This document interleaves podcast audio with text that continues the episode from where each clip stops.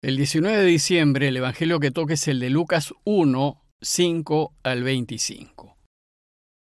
En tiempos de Herodes, rey de Judea, había un sacerdote llamado Zacarías del turno de Abías, casado con una descendiente de Aarón llamada Isabel.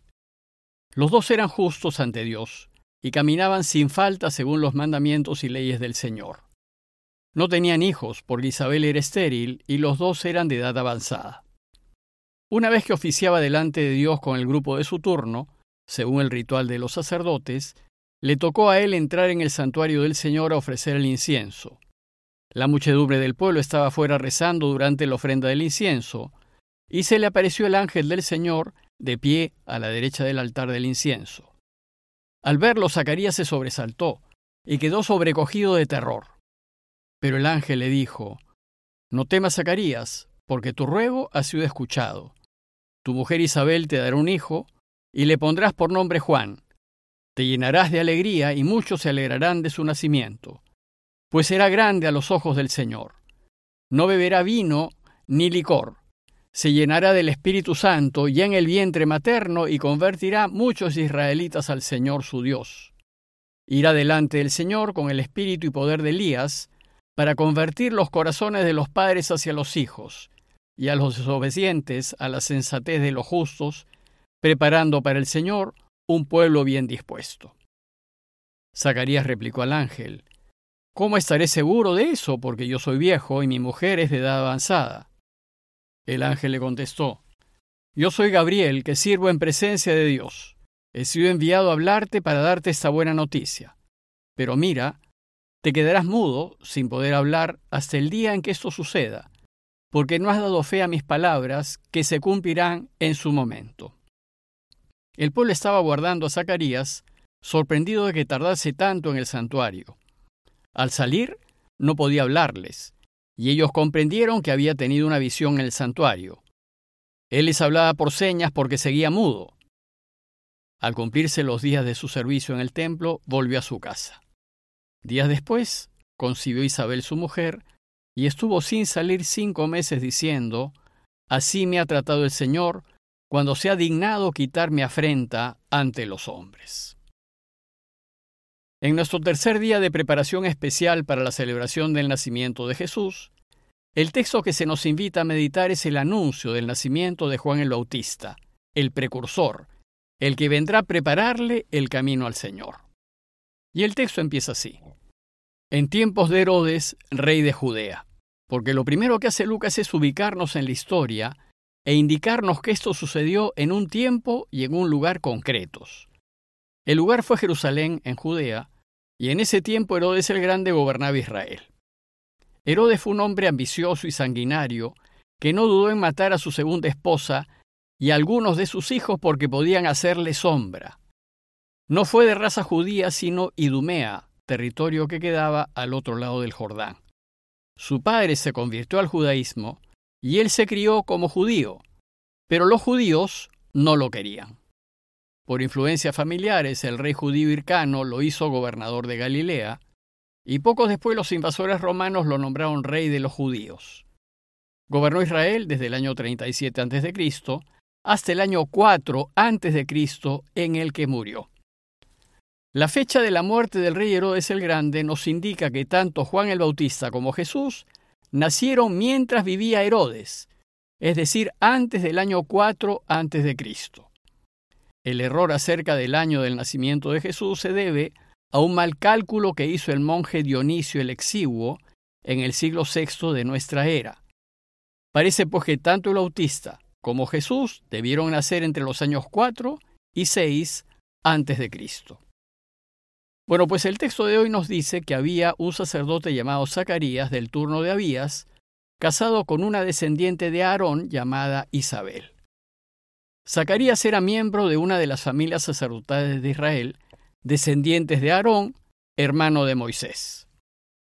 Como había muchos descendientes de Aarón, los sacerdotes se habían agrupado en 24 turnos y cada turno era responsable de las actividades del templo por una semana dos veces al año. Y solo en las grandes fiestas de peregrinación, entre ellas la Pascua, todos los sacerdotes podían oficiar juntos. Como Zacarías era sacerdote, solo podía casarse con una mujer de una familia sacerdotal, que también debía ser de la descendencia de Aarón. Lucas nos dice que los dos eran justos ante Dios y caminaban sin falta según los mandamientos y leyes del Señor. Es decir, eran irreprochables, eran de los que hacían siempre la voluntad de Dios. El problema es que, según el texto, no tenían hijos, porque Isabel era estéril y los dos eran de edad avanzada. Según la creencia del pueblo, no tener hijos era señal de rechazo divino. Más bien tener muchos hijos era signo de la bendición de Dios. Según el texto, Zacarías oficiaba delante de Dios con el grupo de su turno, y según el ritual de los sacerdotes, le tocó entrar en el santuario del Señor. En esa ocasión Zacarías fue elegido para dirigir las oraciones y entró solo al santuario para ofrecer incienso, un perfume agradable a Dios. Mientras tanto, dice Lucas, el pueblo estaba fuera rezando durante la ofrenda del incienso. Entonces, en el santuario, Zacarías tuvo una profunda e indescriptible experiencia espiritual. Nos dice Lucas que se le apareció el ángel del Señor, de pie, a la derecha del altar del incienso. Ángel significa mensajero, y el mensajero, que más adelante nos dirá que se llamaba Gabriel, le va a transmitir el mensaje de Dios. La experiencia espiritual que vivió Zacarías debió ser impactante. A tal punto nos dice Lucas, que al ver al ángel se sobresaltó y quedó sobrecogido de temor. Pero lo de Dios siempre da paz. Por eso inmediatamente el ángel lo consuela y le dice, No temas, Zacarías. Y le transmite el mensaje de Dios diciéndole, Tu ruego ha sido escuchado. Tu mujer Isabel te dará un hijo y le pondrás por nombre Juan. Cuánto habrá rezado Zacarías e Isabel por tener un hijo y recién ahora en su ancianidad, Dios les concede lo pedido. Pues sucede que Dios tiene sus tiempos. A nosotros solo nos toca insistir en nuestra oración, pidiéndole que se haga su voluntad. Además, el ángel le comunica que el hijo que les nacerá será motivo de gran alegría. Te llenarás de alegría, le dice el ángel, y muchos se alegrarán de su nacimiento. Y luego le anuncia que será grande a los ojos del Señor. No beberá vino ni licor y se llenará de Espíritu Santo ya en el vientre materno. Con esto indica que será un hombre de Dios lleno del Espíritu Santo. Y la mención de que no beberá vino ni licor indica que será un consagrado a Dios. Lo mismo le sucedió a la madre de Sansón en jueces 13.7, que también era estéril. A ella se le apareció el ángel del Señor y le dijo, Vas a concebir y a dar a luz un hijo. En adelante no bebas vino ni bebida fermentada y no comas nada impuro, porque el niño será nacir de Dios, es decir, un consagrado a Dios. Finalmente el ángel le adelanta su misión diciéndole, Convertirá a muchos israelitas al Señor su Dios irá delante del Señor con el espíritu y poder de Elías, para convertir los corazones de los padres hacia los hijos y a los desobedientes a la sensatez de los justos, preparando para el Señor un pueblo bien dispuesto.